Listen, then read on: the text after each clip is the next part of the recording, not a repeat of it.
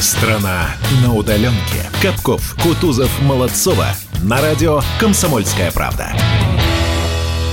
8 часов и 3 минуты в российской столице. Доброе утро, страна на удаленке. Это программа на радио «Комсомольская правда». Утренняя программа стартует. Здравствуйте, всех приветствуем. Влад Кутузов, Светлана Молодцова. Меня зовут Александр Капков. В ближайшие три часа будем вместе с вами. Это так и быть иначе не может. Здравствуйте, ребята, привет. Да, привет тебе большой, привет Владу и привет всей нашей многомиллионной аудитории радио «Комсомольская правда». Сегодня у нас на календарях 5 июня, э, сегодня пятница, вы должны об этом знать, люди, вне зависимости, вне зависимости от того, работаете ли, может быть, нет, может быть, на удаленке, впереди выходные, и это утро мы обязательно должны провести вместе. Всем большой привет и самого доброго утра. Да, ну от меня тоже доброе утро всем, кто слушает «Комсомольскую правду». Александр, Света, вам тоже большой. Привет, слушайте, я э, в, в новостях заметил, уже который раз говорят о том, что несмотря на все то, что происходит, большинство миллиард, миллиардеров почему-то, по непонятным для меня, во всяком случае, причинам, продолжает сказочно богатеть. Это да нет, там все понятно. Кто-то на бизнесе теряет, кто-то, ой, на кризисе, да, а кто-то на кризисе зарабатывает, так не, ну, всегда было, все, есть и будет. Все понаоткрывали завод и фабрики по изготовлению перчаток э, резиновых и масок. Э, это не обязательно, это не обязательно. Все, что касается цифровых технологий, там у Zoom акции потрясающие выросли, у Skype акции выросли, ну и, конечно, куда уж нам без Цукерберга и, собственно, главы как зовут? Как зовут вот того самого богатого человека? Билла Гейтса. Джефф, вот. Джефф, Билл Джефф да. Безос. Джефф Безос еще. Да, а, я ну, не да. про того, да. Ну, ладно, Гейтса хорошо. Вы... Слушайте, а хотите, хотите легкую пятничную утреннюю новость? Ну, давай. давай. бы не дело, начать? Э, э, дело в том, что в сети появился новый образ волка из «Ну, погоди». Кто-нибудь видел его? Ой, да, видела, да, да вчера изучала вопрос. Ну и как вам, ребята, новый образ? Это ужасно. Ну, Мне я, показалось... я не знаю, может быть, я, конечно, сейчас буду с набизмом так слегка в эфир веять, но тем не менее, ну как-то мне казалось, уж если берете что-то хорошее, ну не портите, если делаете дубль. Ну, а мне там... по... Как так-то? Мне показалось какой-то такой несуразный хипстер. Ну, во всяком случае, вот то, что я прямо сейчас... Ну, подросток, подросток. Да, да, да, к тому, что волк такой матерый, с опытом, он взрослый, он, ну, вот, э, ну, такой яркий. Ну, радует другое, что на, непонятно что. на студии все-таки говорят, да, на союз мультфильме, э, что вот такой вот модный образ э, волка, он не окончательный, а лишь один из десятков. А потом будут как-то допиливать эти образы и выбирать, естественно, лучшие. Кстати, сериал не будет прямым продолжением классической версии, созданной Великим Котеночкиным, да, вот той версии, которую мы все uh-huh. хорошо знаем, а это будет ее перезапуск. Творческая группа проекта по-прежнему находится в поиске современного графического стиля. Ну вот. Ну, можно я Мне иногда кажется, что законодательно мои. нужно запретить подобные вещи, не переснимать, не переделывать. Да, Саш, давай. Я хочу вас успокоить. Подождите, его еще не испортили. Да, показали, как он выглядит. Влад, поправь меня, если я не прав. Вроде эту картинку рассылали тем, кого пробуют на роль э, озвучания Совершенно верно. Актерам, которые проходят кастинг на данный момент. Их много достаточно. Да, все верно. Им разослали вот эту картинку, видимо, чтобы им было проще подготовиться э, к своей роли. Но давайте как бы посмотрим правде в глаза. Ведь даже в таком виде, давайте просто представим, что волк останется в таком виде. Ведь реально он заиграет тогда, когда мы увидим его образ, его характер, его голос, его действия и поступки. Я сейчас вот просто да, возможно, так оно и не будет, но представил себе ситуацию, когда вот он останется точно таким же, и я уверен на 100%, что если он заиграет, зазвучит, даже его образ сможет преобразиться. И когда мы его услышим, когда мы его увидим в полной красе, возможно, мы даже не будем обращать внимание на то, как у него лежат волосы, какая на нем рубашка, какое без, у него... Без да? голоса Папанова волк из «Ну, погоди» невозможен. Все, это мое мнение. Консервативное. Это, это очень консервативно. Это очень консервативно. Ну, ничего ты не не сделаешь, что человек многоуважаемый, прекрасный актер умер. Ну, не сделаешь. Ну, почему мы не... До... Мы же не должны на этом останавливаться и сказать, все, ну, погоди, абсолютно, Саша, абсолютно мы должны, идти, мы должны идти дальше, конечно. Поэтому прекрасные креативные умы должны придумать что-то новое, и все. Вот да, это. давайте, давайте посмотрим, давайте посмотрим. Он ну, действительно, он действительно другой, чуть-чуть осовремененный. Я уверен, что когда мы увидим первую серию, наверняка будут и критики, которые еще больше возьмутся за голову, скажут, что, ой, боже мой, нарисовал, ой, еще какой голос, господи, что он делает. Но ведь э, вспомнить, ну, погоди, который был изначально, меня порой даже мучают э, какие-то... Э, вопрос, а как его, как он вообще прошел? Как в детском мультике вот этот вот, вот старина... С папироской, да, такой. С папиросочкой должен, да, значит, что-то, какие-то идеи нести. Понятно, что у него вроде Образ бы... плохого да. героя Образ... того времени. Очень Образ плохого героя. и правильный, да. Но ну, это, кстати, где, мне кажется, это будет самое большое отличие, потому что теперь, по понятным причинам, ведь куча законов было принято уже давно достаточно, да, мы с папиросой в зубах волка, вот того прежнего, уже никогда не увидим. Да. Что просто правда. запрещено. Потому что это просто запрещено. Ну что, дорогие слушатели, да. призываю вас присоединяться к нашей э, дискуссии, к нашему эфиру. Ближайшие три часа вместе с вами проведем, поэтому подготовьте свои телефоны. Номер прямого эфира остался прежним. 8 800 200 ровно 9702. WhatsApp, Viber у нас тоже прежние. Номера для ваших сообщений следующий. Плюс номер, вернее, он один. Плюс 7 967 200 ровно 9702. И есть еще трансляция на YouTube. Вы вбиваете в поисковике «Страна на удаленке», находите нас, находите все эфиры, которые у нас были, да и в целом находите радио «Комсомольская правда». И вот он выбор. Либо смотреть прямую трансляцию здесь и сейчас, что тоже нужно делать. Можно оставлять свои комментарии.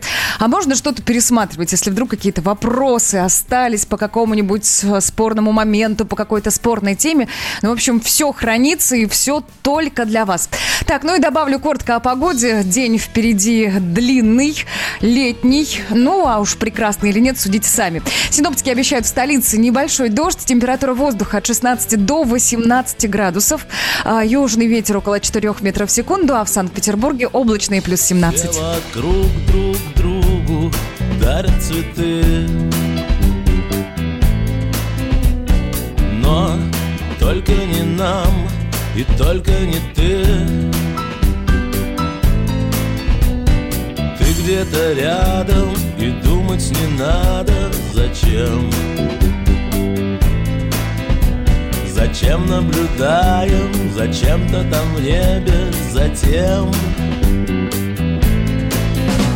Мы сочиняем и поем дурацкие песни За ночью, ночь за днем Купаемся в лесте Ла-ла-ла-ла-ла-ла-ла Нас путать не надо.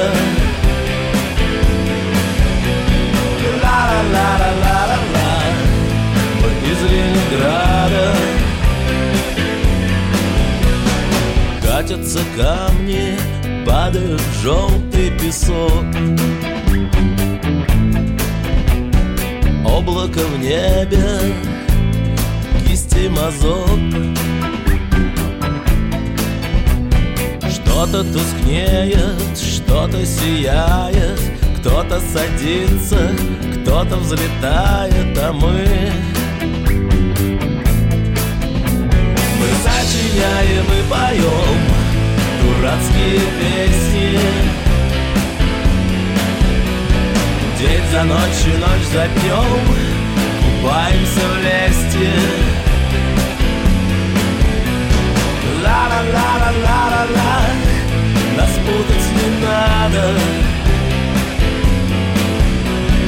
Ла-ла-ла-ла-ла-ла Мы из Ленинграда,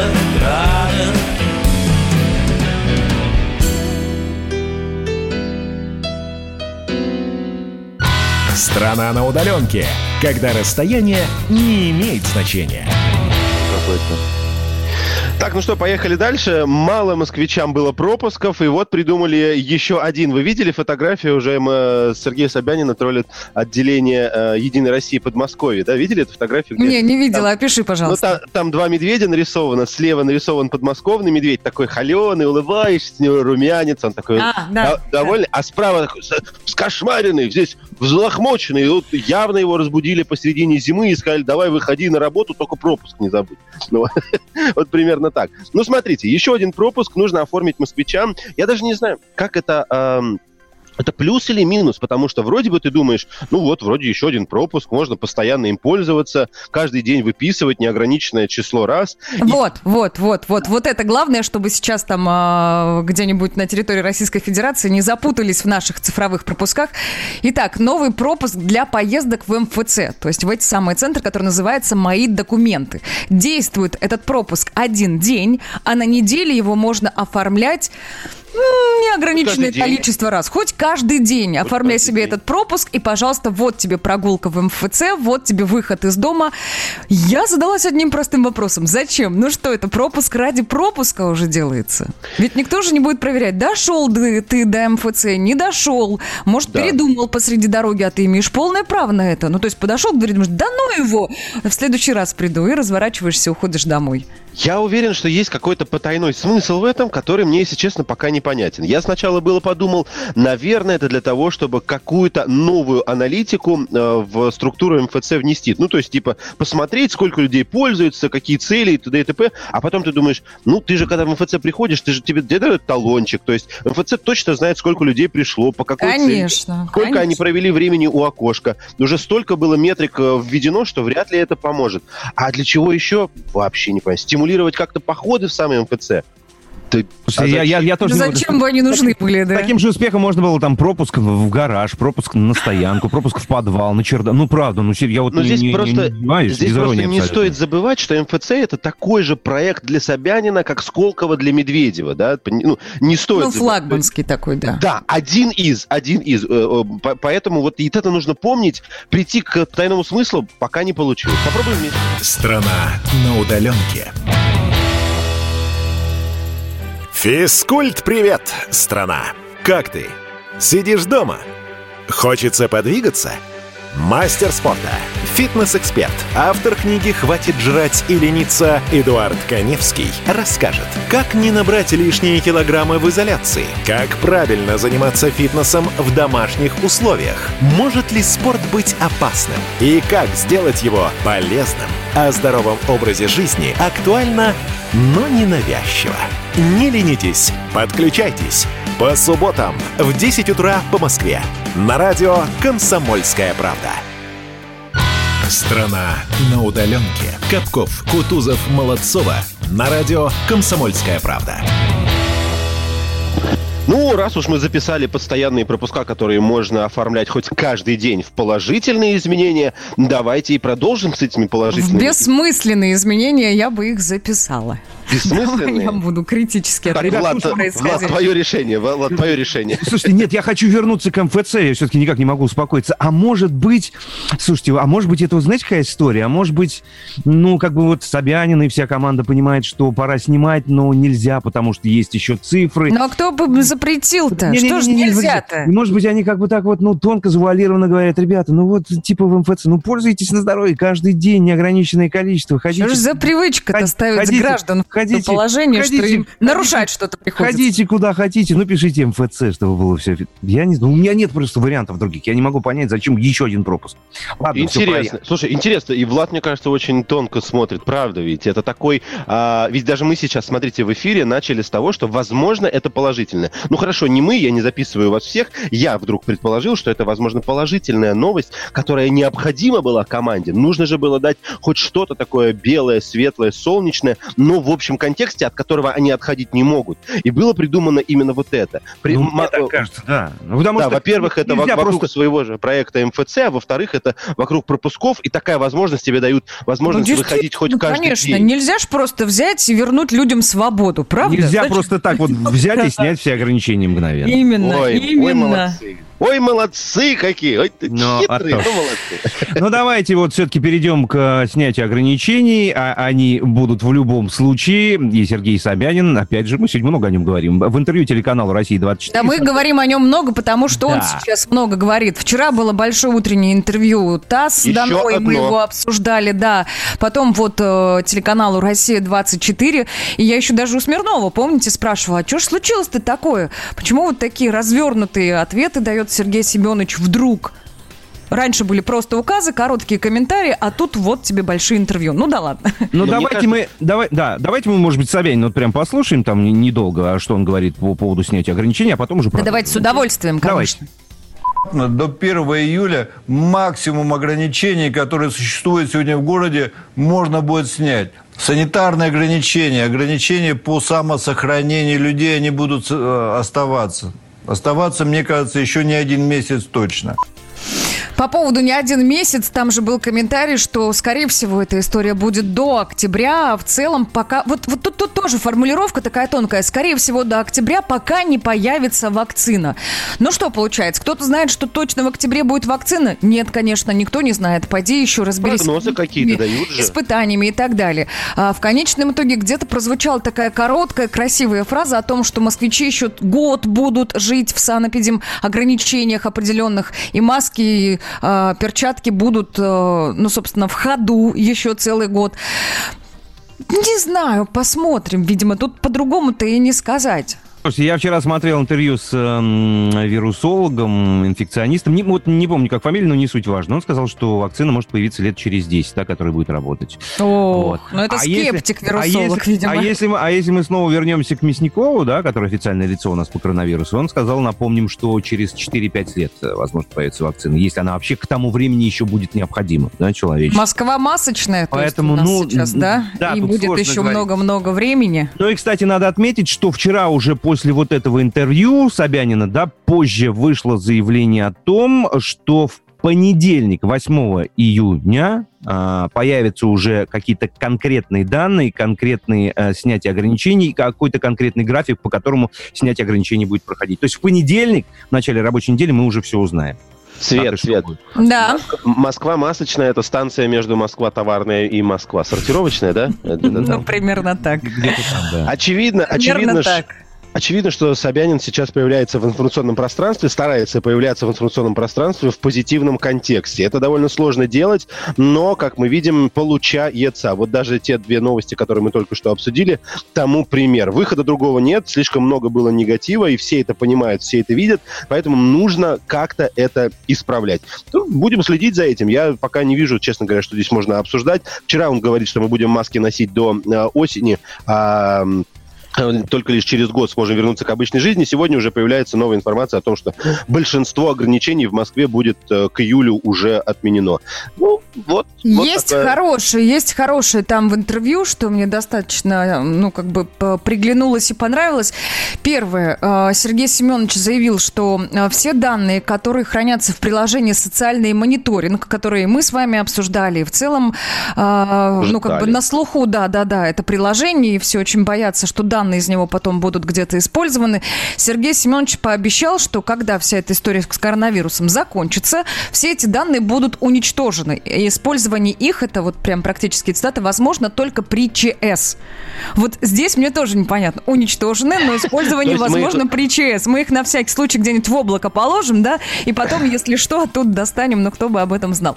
Это первое. Но второе, и вот здесь, наверное, уже без иронии, без всяких комментариев, это то, что огромное, нет, не огромное, но определенное количество клиник возвращается к нормальной своей э, рабочей, э, с, как сказать, к, раб- к своему нормальному рабочему режиму, и начинаются плановые осмотры в поликлиниках. То, чего очень и очень не хватало. Люди не могли даже просто пройти плановый осмотр. И ладно, те, которым там 30-40, и то ведь бывают люди с хроническими заболеваниями, и в этом возрасте пенсионеры не могли пройти плановый осмотр. И вот сейчас эта ситуация меняется. Вот это это беззаговорочно хорошо. Вот прям так.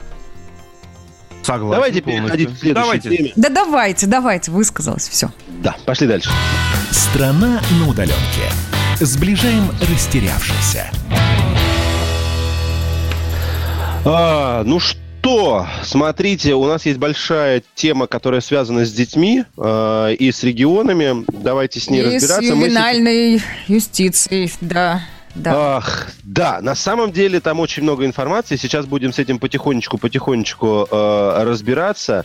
И главное, наверное, что нужно сказать, это вчерашние слова Кузнецовой. Кузнецова, Анна Кузнецова, это наша полномоченная по правам ребенка в России. Она сказала следующее. Реформу органов опеки необходимо провести без промедлений. На что опирается Почему говорит это именно сейчас? Давайте смотреть. Э, потому что у меня, например, в памяти свежа вот эта вот последняя ситуация, когда к матери пришли в дом, у нее пять детей, и четверых из а, пяти у нее забрали. Да, помните, сказали, ветхий дом у вас, там вообще медицинская да. помощь нужна. При этом у сотрудников полиции, а органы опеки пришли именно с ними, ни у сотрудников полиции, ни у органов опеки никаких заключений суда на изъятие детей вообще не было. Вообще. То есть, понимаете, это момент э, какой? Приходят к вам э, бабица, э, по-другому не могу ее назвать. Она такая тучная. Ну, то есть, вот реальный, вот реальный орган опеки пришел. Она прям... Ну, перестань, ты сейчас стереотипы какие-то навешиваешь. Да вы посмотрите на нее. Ты же ее видела? Да, видела, конечно. Я кучу да, я, на эту тему смотрю. Там я с ней не справлюсь. Она бы от меня отняла у меня все, что хочешь, если бы у меня не было ружья. Да? А, и плюс сотрудники полиции. А, кладут маму, куда-то заваливают на диван и отнимают детей.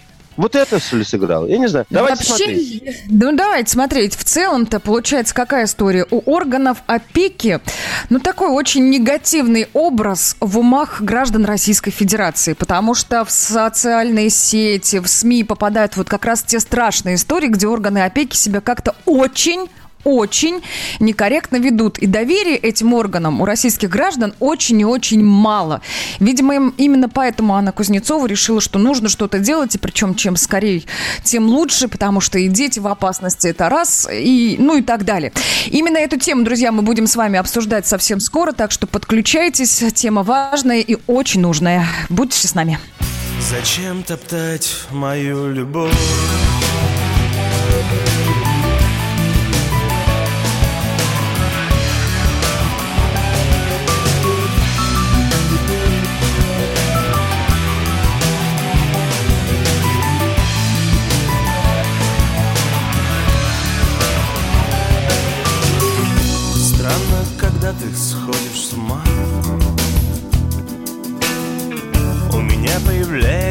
Чувство вины. Я тебя понимаю, ведь мне иногда Тоже снятся страшные сны. Снится, что мне не дожить до весны. Снится, что вовсе весна умерла. Страх во мне оставляет следы Я думал, что страх это просто слова. Зачем топтать мою любовь? Ее и так почти не стало. Я разбиваю руки не сошел с ума так надо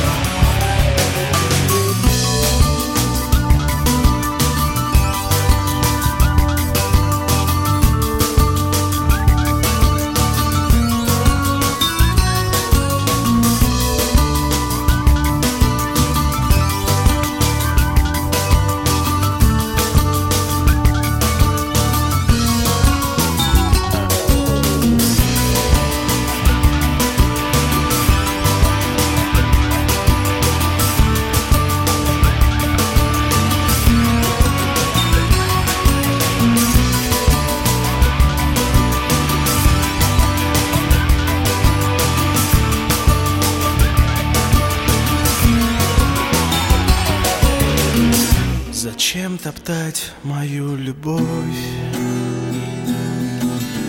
Ее и так почти не стало. Страна на удаленке. Остановлены чемпионаты. Опустили трибуны. Закрываются спортивные клубы. Футболистам урезали зарплаты. Фанаты мусолят бытовые скандалы. Что будет с профессиональным спортом – После пандемии радио «Комсомольская правда» представляет «Спорт без короны» с Константином Тереховым. Каждую неделю в прямом эфире первые лица большого спорта, звезды и представители власти. Слушайте по пятницам в 14.00 по Москве. «Спорт без короны» на радио «Комсомольская правда». Страна на удаленке. Капков, Кутузов, Молодцова. На радио «Комсомольская правда». А мы движемся дальше. 8.33, мы уже полчаса в эфире. Подсоединяйтесь, подключайтесь к нам. Мы продолжаем. Тема серьезная, требует вашего немедленного участия. С вами Александр Капков, Влад Кутузов, Светлана Молодцова. Ребята, здравствуйте. Да, доброе утро тебе, Саш, доброе утро, Влад. И в нашей аудитории тоже доброе утро. Напоминаю, наши средства связи.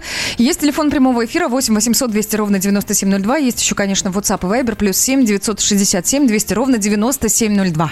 Да, ну и есть YouTube, где идет прямая трансляция всего того, что у нас происходит прямо сейчас. Там справа чат, можете оставлять комменты. Ну и говорим мы вот о чем. Да, мы начали с того, что Кузнецова рассказала о региональном опыте решения по реформе опеки. президенте да. России ну, по правам конечно, ребенка, да. да. Детский омбудсмен, говоря проще, да. Ну и в частности, она, кстати, говорила о том, что э, э необходимо создать так называемое Министерство семьи. Давайте послушаем вот э, ее как раз. Я считаю, что у России своя дорога, Поэтому здесь уже есть интересный опыт ряда регионов России, которые реализуют различные управленческие решения, в том числе эффективные.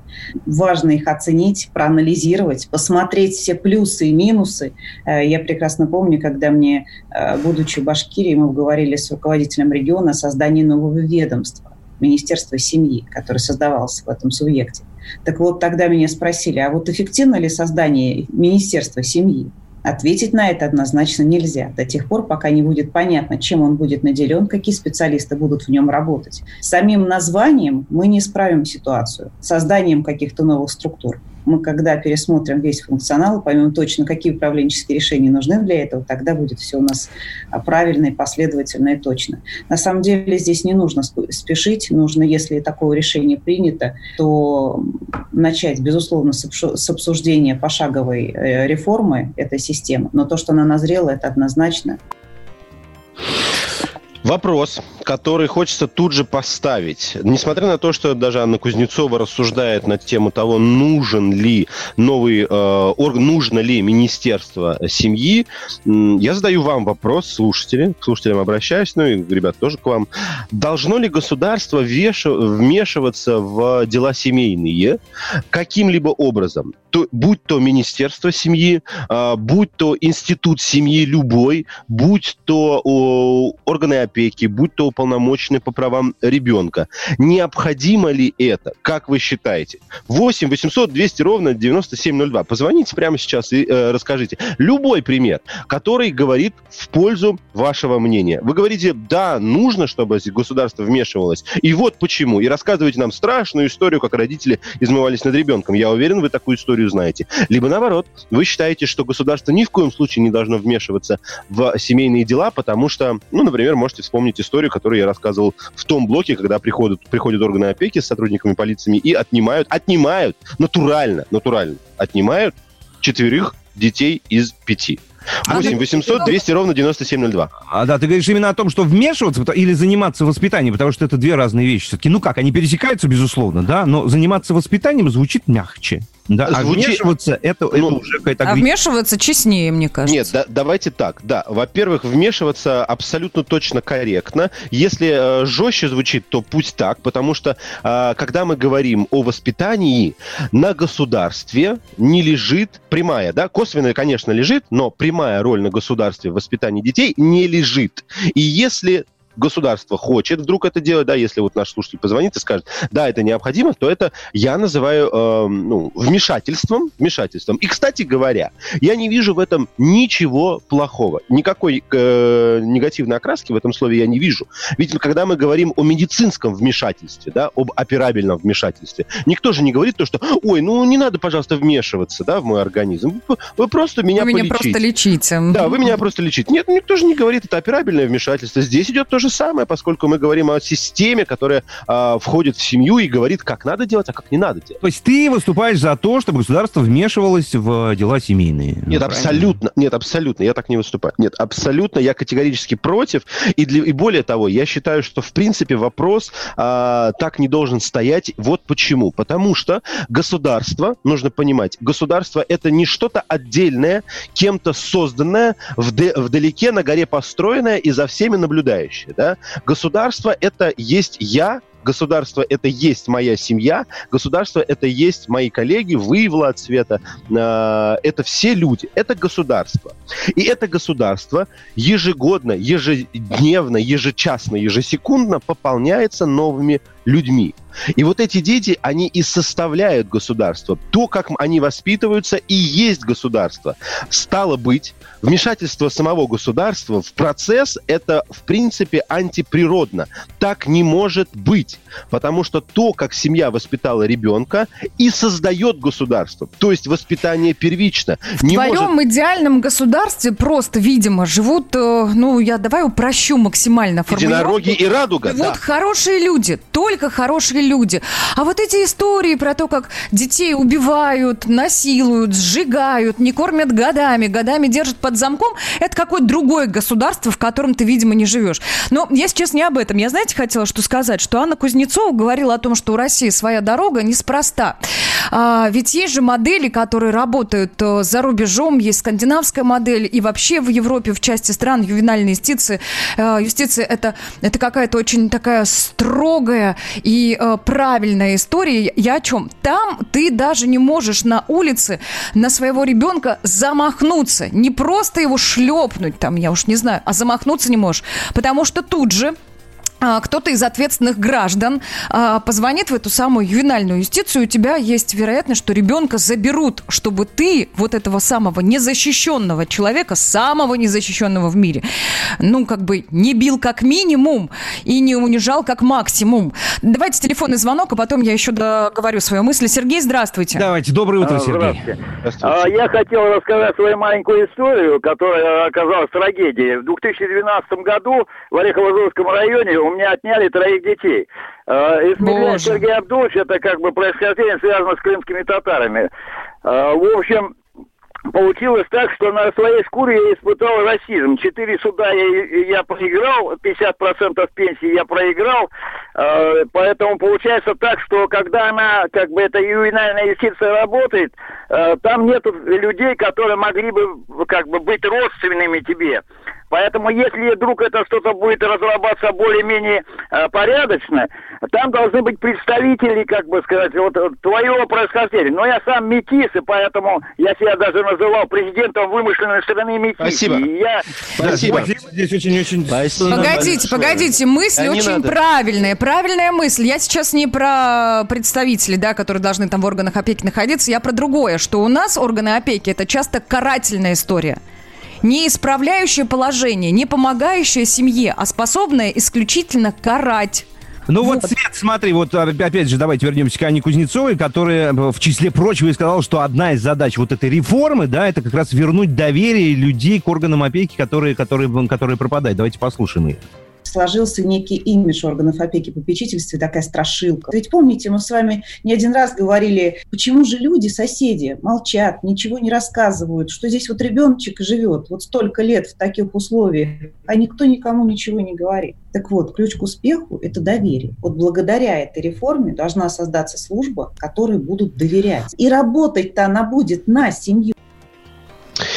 Ну, это хорошие, конечно, слова, но это те, те же самые... Ну, это вот как Света мне сказала, что я живу в идеальном мире и в, говорю о государстве идеальном, да, это то же самое. Потому что, простите, пожалуйста, а все вот эти детишки Маугли, которых мы находили, это органы опеки их находили? Это участковый, что ли, делал ежедневный обход и находил их? Ну, пожалуйста, ну оставьте. При, при, при, пожалуйста, прекратите придуряться. Это именно соседи сообщали о всех этих случаях. Более того, скорее всего... Ну, э, не, я сейчас не буду так уверен. Подожди, а соседи куда сообщали, скажи мне, пожалуйста? Куда? Ну, в, в органы поли... опеки. Ну, в полицию, ну, наверное, ну, они ну, звонили. Вот. Или в органы ну, опеки, ну, например. Да, в итоге, в, в итоге к ним все это стекалось, вся информация, естественно. Во-первых, да, вот и, и, прокомментировать Анну Кузнецову. Она хорошую вещь придумывает, но вот сейчас органы опеки продолжают работать. Они не, не вчера придуманы, они существуют. И когда она говорит о том, что нужно поменять имидж, я прошу прощения, это опять же не Канни Кузнецовой, она не этим занимается, а кто сделал этот имидж органов опеки?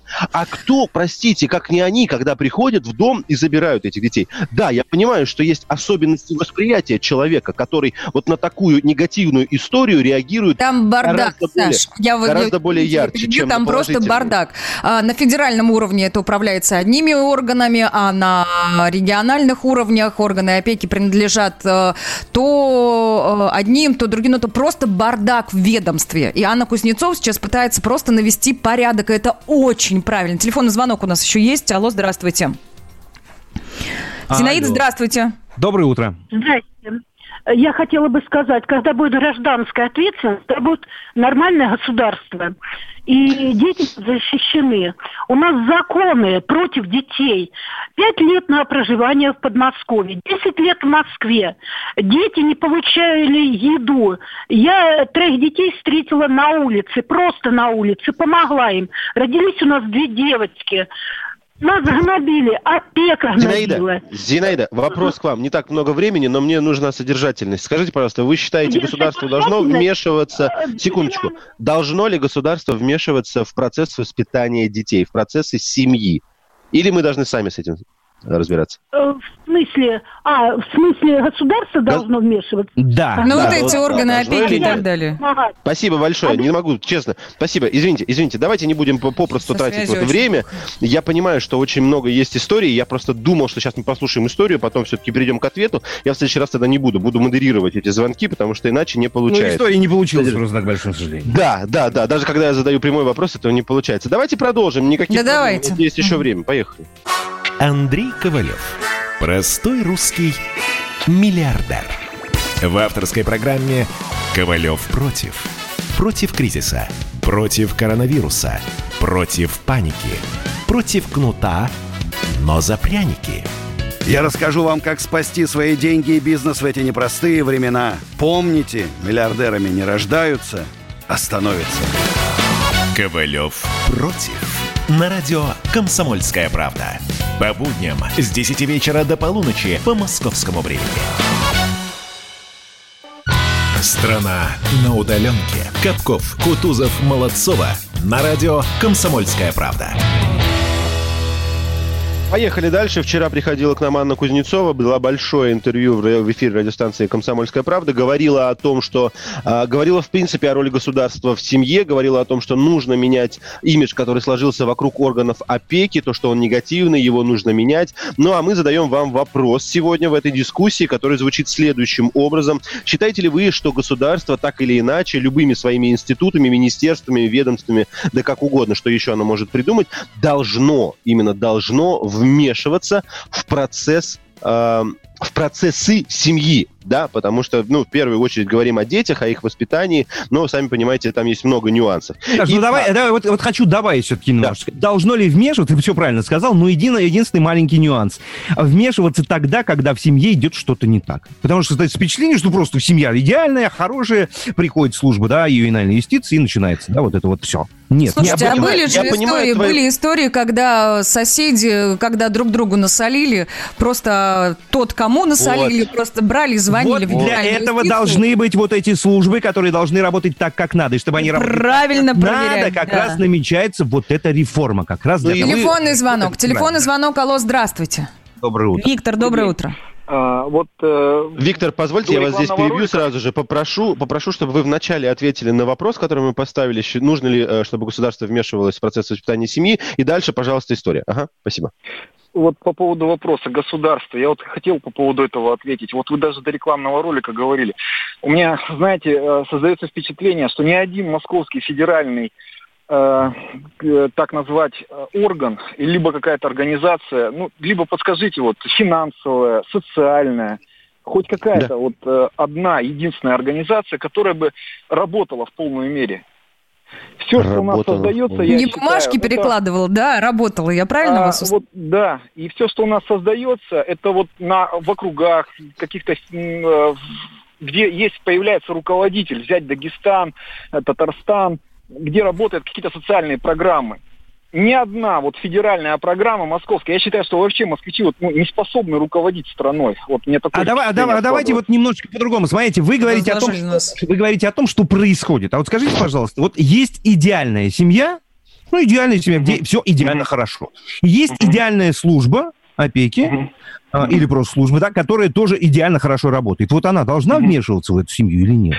Э, по-моему, идеально вообще нужно относиться к понятию, это культура. Вот какая культура, вот какая культура у вас и какая культура у нас, и в какой семье, в каком регионе он проживает, как он воспитан. И вот исходя из этой культуры, тогда и должен человек на месте руководитель принимать решения. У вас культура другая Спасибо. немного. Спасибо, спасибо. А, ладно, По поводу да. культуры и принятия решений. Сейчас давайте уберем в сторону органов опеки. И вот каждый из тех, кто сейчас нас слышит, задать себе один простой вопрос. Слышали ли вы когда-нибудь в своей жизни, как соседи сверху, снизу ли, ну, как-то вели себя недостойным образом? Но наверняка же слышали хоть раз в своей жизни, что плакал ребенок и кричал «мамочка, папочка, не бей». И хоть кто-нибудь из нас сделал хоть что-то для этой семьи, для того, чтобы это этого ребенка действительно не били. Про какую гражданскую ответственность мы говорим? Пока не будет жесткого э, органа опеки с правильно прописанными схемами работы, пока не будет э, определенной вертикали из, э, как сказать, структуры того, как органы опеки должны э, действовать, ничего в ситуации не поменяется. Потому что семьи разные. И если вы хороший родитель, хороший воспитатель своего ребенка, не факт, что сосед за стенкой своего не при прибьет. И вы в это, скорее всего, 99% вмешиваться не будете. Ой, Света, опасный путь выбираешь, честно тебе скажу. Во-первых, я хотел... Да нормальный путь. Да, э, во-первых, напомню, что я ни в коем случае не хочу, чтобы государство э, вмешивалось в дела семейные. Во-первых, да, я уже объяснил, почему не буду повторяться. Э, вернусь к тем историям, которые, о которых говорил Влад, да, когда дети э, в семьях получают увечья, некоторые погибают в семьях, когда их оставляют Некоторые. дома, когда... Там а... огромные цифры, Саш, там не про... Вот некоторые звучит как-то легко, неправда. Колоссальные цифры. Давай так, давай так. Я сейчас этих цифр перед собой не имею. Совершенно точно понимаю, что они есть. Сказать и оценить много их или мало не могу. Поэтому говорю некоторые. Понимаю одно, э, одно единственное, что их меньше, чем нормальных семей. Поэтому позволяю себе Здесь использовать слово, Ладно, слово, слово некоторые. Угу. Да? И, опять же, мы должны понимать одну простую вещь. То, что это происходит, это э, не проблема, как сказать, конкретных семей. Это проблема общая государства государства, которое мы составляем. Только то государство, которое, тот, только тот социум, который у себя имеет подобных родителей, подобные семьи, при тех или иных обстоятельствах, я не знаю, почему они такие пьяницы, безработные, наркоманы или еще что-то, может породить э, вот эту вот несостоятельность в виде органов опеки. То есть тогда, когда родитель наркоман, он порождает, он порождает орган опеки, который ничего хорошего не говорит. Орган опеки говорит о том, что э, человек сам не может справиться со своим ребенком. Когда все хорошо, когда семья нормальная, полноценная, когда все идет правильно, тогда и орган опеки не нужен. Понимаете, в чем дело? Здесь-то даже спорить не буду. Это а у нас звоночки есть, да, телефон успеем принять? Давайте. Анатолий к нам звонился. Анатолий, доброе утро. А, а, доброе утро. А, вот Светлана подняла тему, а, можно ли вот э, бить ребенка в воспитательных целях. Я считаю, что даже нужно это делать. О, Потому что мы не можем допустить, чтобы у нас выросло поколение свободных людей, которые а, могут знать, что у него гражданские права. Вы с иронией, да? Э, нет, нет. Нельзя этого допускать. Иначе вы призываете к свержению конституционного строя. Анатолий, смотрите, не меня... приплетайте, не надо, не Анатолий, надо. смотрите, Нет, я, я, допустить, я... чтобы ребенок знал, что у него есть права. Нельзя. Ну, мы поняли, да, Пусть вас. привыкает да, да, да, да. с молодых ногтей. Слушайте, а Коллеги, а вас пороли в детстве когда-нибудь? Свет, Саша, скажите, пожалуйста, просто интересно. Да было дело, а у меня у меня ника- я, не знаю, я, не, я не знаю, что это такое. Меня один раз поставили в угол, я очень обиделся. Это был один единственный Ох, раз. Я и на гречке стояла. Знаете, знаете, было. знаете еще какой интересный нюанс, о котором мы не сказали? Мы почему-то все время сводим к тому, что вот у нас это работает не так, у нас это карательные органы, у нас надо... Это, давайте признаемся, э, это правда. По всему миру это работает, ну, очень странно. Это в Штатах работает более... Слушайте, а в Финляндии как это работает? Замечательно, в кавычках. Ну, давай давайте, во-первых, мы вспомним, что у нас Поэтому... криминальной юстиции вообще нет. Так ну, я, им... Кого? Напрямую. я имею в виду параллельные истории. Да? Это, это для всего мира такая очень непростая история. Э, очень непростая. Пока у нас мало времени осталось, еще одну зарисовку хотела бы так э, сказать, иначе ж обидно будет. Сколько историй у нас в России про то, как органы опеки забирали ребенка из неблагополучной семьи. А это, кстати, благопол... неблагополучная семья брала его для того, чтобы брать э, от государства деньги на его воспитание питания и благополучно пропивала. Вот, и органы опеки забирали, забирали ребенка, отдавали в якобы благополучную, и там ребенку становилось еще хуже. Были истории про то, что дети погибали. Вот эту систему, систему проверки, оценки, э, перераспределения детей, как хотите называйте, вот ее действительно нужно менять. И мне кажется, Анна Кузнецова начала очень правильное большое дело, вводя эту реформу. Вот хочется, чтобы у нее действительно все получилось, чтобы система правильно заработала как можно быстрее, чтобы дети были максимально защищены, а не благополучные семьи получали поддержку и исправляли свое поведение. Ну, спорить не с чем здесь. Страна на удаленке. А у вас нет такого ощущения, что на нас идет цунами? Рушится рубль, рушится экономика. Сегодня последние новости, просто страшно смотреть. Я не исключаю самые дикие варианты. Ну, например... Наша гениальная, в кавычках, Госдума наплевала на указания президента. Проснулись от того, что вломились в дверь, забрали оружие. Начали проклинать заново мужчин. Там уголовных дел море, газеты все трещали. Но он же в Госдуме, что вы удивляетесь? Вылилось это всеобщий хайп.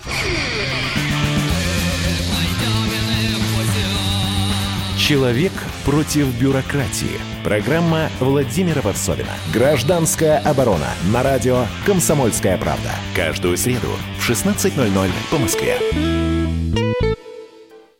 Страна на удаленке. Капков, Кутузов, Молодцова. На радио «Комсомольская правда». Доброе Саша, утро. микрофон Доброе выключен, утро. смотрю, Всем смотрю. Комсомольская правда, Капков, Кутузов, Молодцов вместе с вами, друзья. А, пятница сегодня, кстати говоря. Прекрасный, прекрасный летний день. 5 А, июня, да, уж абсолютно если верно. говорить совсем Ну, давайте точно. вот э, дальше мы продолжим, э, вернее, начнем новую тему. Она удивительная и интересная, и касается практически всех. И мне кажется, нет сейчас ни одного человека, который об этом бы не задумывался, тем более, что это очень активно обсуждается, в том числе и очень известными людьми, как это ни странно.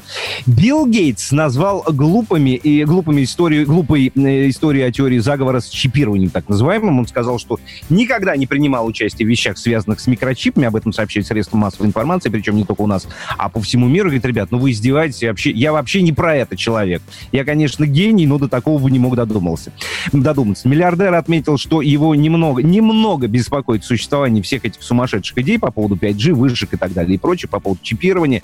И во время пандемии коронавируса основатель компании Microsoft Билл Гейтс стал героем различных конспирологических версий появления инфекции коронавируса. Ну, в частности, его объявили, обвинили в том, что он собирается использовать вакцины от COVID-19, чтобы чипировать нас с вами, то есть всех практически, все человечество, все э, несколько миллиардов людей, проживающих на нашей прекрасной планете. Вот вам для затравочки тема. Да, там на эту тему высказывались очень и очень многие. Давай я так подытожу. Мол, коронавирус это вовсе не, а, не вирусная болезнь, а все это распространяется исключительно или благодаря а, при помощи вышек, которые э, строят сеть 5G, новую да, сеть. И сколько было случаев, и у нас, кстати, в России они тоже были, когда люди приходили и ломали те вышки, которые строят с этой сетью 5G, чтобы не распространялся вирус. То есть была такая прямая связка. Мол, 5G распространяет коронавирус, ну а в целом вакцина, которая потом будет создана, она действительно для того, чтобы нас всех чипировать. Вот такая история. Ну, на самом деле, давай, да, да, да, Саш. Да, я просто хотел сказать, что 5G, это просто, если вдруг вы не знали, то 5G, оказывается, не только влияет на человека, но и передает коронавирус по воздуху. Это была Да, главная да, да. причина, почему в некоторых странах, а вы знаете, что такое было, люди сжигали оборудование на этих вышках. Во-первых, нужно понимать, что сейчас, в принципе, все технологическое сообщество переходит на а, скорости 5G. Это новые протоколы, которые позволяют а, более... Я не, я не инженер, я не инженер, но они делают интернет быстрым, эти протоколы и эти технологии. Это новые скорости, которые, в свою очередь, дают гораздо большие возможности. Потому что, если вы раньше помните, у нас существовал э, какой протокол? Э, GPRS, потом Edge, потом 3G. Вот э, на GPRS нужно было картинку подгружать ну, э, часами, часами. Поэтому там можно было передавать только какую-то служебную информацию. Когда мы перешли на 3G и на 4G, мы, мы поняли, на LTE, что... да. Угу. Ну да, э, мы поняли сначала, что мы можем подгружать картинки на мобильных устройствах в любом месте, где мы, мы не находились. Потом мы поняли, что мы можем смотреть видео, загружаемое. На LTE мы поняли, что мы можем потоковое видео смотреть на э, качестве, которое просто может мозг твой взорвать.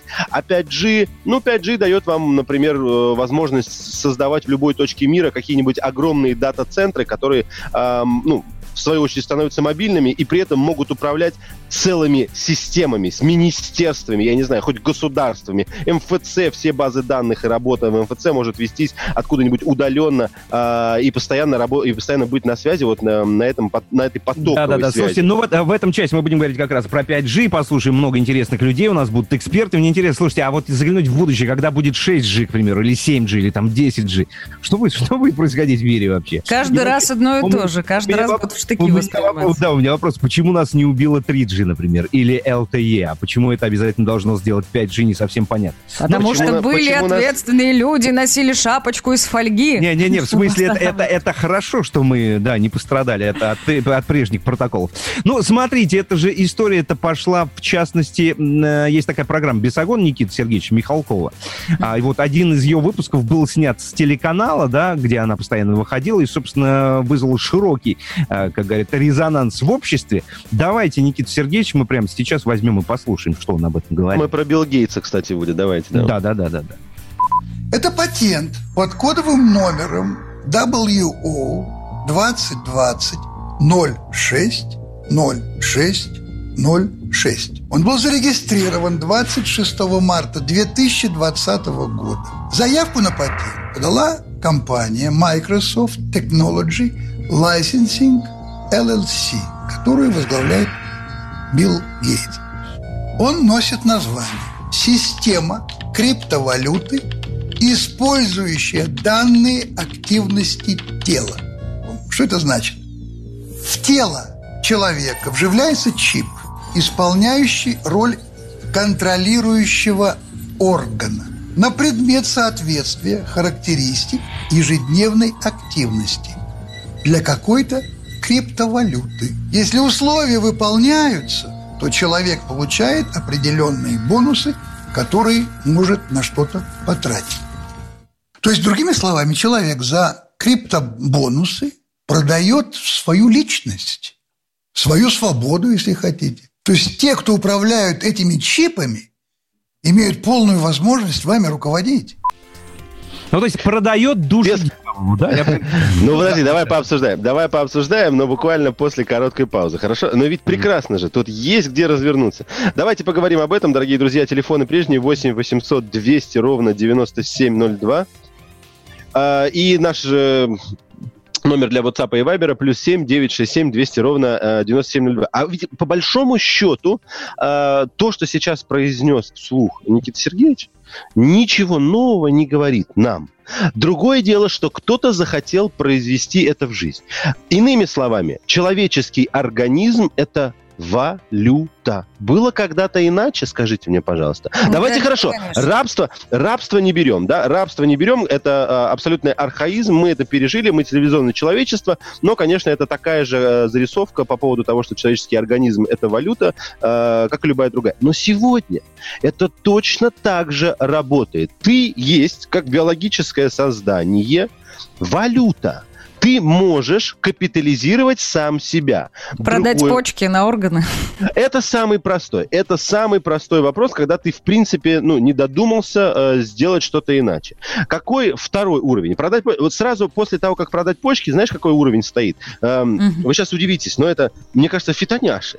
Ты вкладываешь в себя в свое тело, в свой организм, ну это на таком на элементарном уровне, и капитализируешь его, зная Не-не-не, Саш, ну это, это, другая это другая, ну это другая история. Не-не-не-не, красота внешний и секс это про то, что продается и продавалось всегда с, с самого начала, когда человечество возникло. Именно, но вы, вот давайте просто сейчас возьмем те слова, которые зачитал э, Никита Сергеевич. Никита Сергеевич, да, из этого протокола, и перенесем их даже на эту фитоняшу.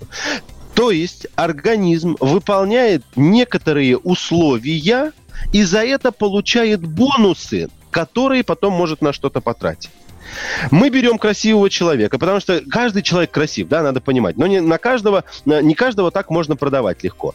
В итоге мы берем любого человека, он выполняет некоторые условия, упражнения, диеты, еще что-то, и после этого получает бонусы, которые может потратить как угодно. Это ли не то, о чем я вам сейчас говорил? А 5G здесь каким боком, скажи мне, пожалуйста? 5G это отдельная история. Подожди, 5G не сюда. Давайте вернем Чипирование, Билл Гейтс это одно дело, 5G. 5G это другое дело. Это разные вещи. Я сейчас говорю про организм, который действительно валютой был и валютой остается до сих пор. Другое дело, что кто-то взял и придумал вывести это на совершенно новый технологичный уровень, чтобы э, не только ты мог зарабатывать в Инстаграме, показывая свои телеса, но и вот как-то по-другому это делать. Ну, давайте так. Многие э, переживали на тему, что 5G нас убивает. И вот я у слушателей хочу спросить следующее. Вы верите в теорию заговора, что 5G нас убивает? Давайте ваш комментарий. Плюс 7 967 200 ровно 9702. Время мобильной телефонии пришло как нежданный гость. Раньше было спаси, сохрани, теперь лайкни и перепость. Ученые в панике отмечают множество нервных расстройств, но граждане смотрят упорно только в экраны своих устройств. А в глазах ленты новостей мелькание постов, а в голове в связи с этим полная каша. Мы вытащим этот рояль из кустов. Внимание! Перед вами Digital Раша. Мы впереди планеты всей. Digital Russia. Hey! Digital Russia. Да, впереди планеты всей. Digital Russia. Hey! Wi-Fi повсеместно в метро и на 315 этаже. Каждая пенсионерка и школьник имеют страничку в ЖЖ. Смартфоны на каждом углу в развес 3 доллара за килограмм. Бомжи на вокзале бьются за подписчиков в Инстаграм. А в глазах ленты новостей мелькание постов. А в голове в связи с этим полная каша. Мы вытащим этот рояль из кустов. Дамы и господа, круглосуточная только для Digital Раша. Мы впереди планеты всей. Digital Раша.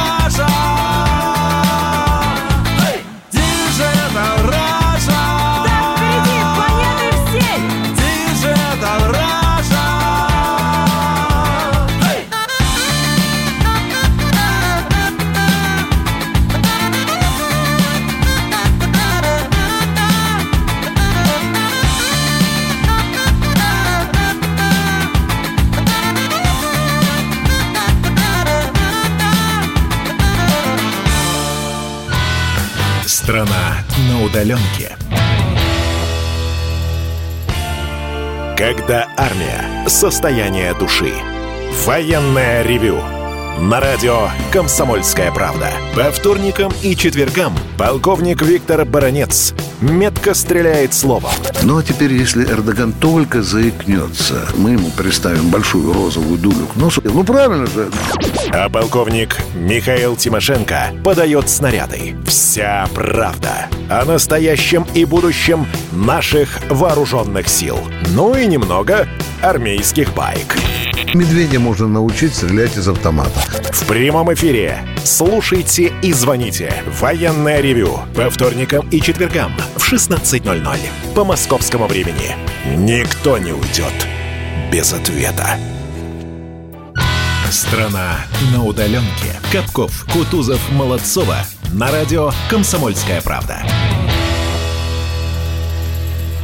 Ну что, мы продолжаем. Давайте разбираться с тем, как 5G может передавать коронавирус по воздуху, про, со всеми этими теориями заговора. Но, слушайте, я просто, не знаю, тут у нас, видите, и Билл Гейтс, и 5G, и все в одной куче. Конечно, история с Биллом Гейтсом и всем вот этим вот э, чипированием и все остальное чуть интереснее, чем 5G, если честно. Потому что э, вот эта теория, да, она имеет, э, имеет право на существование.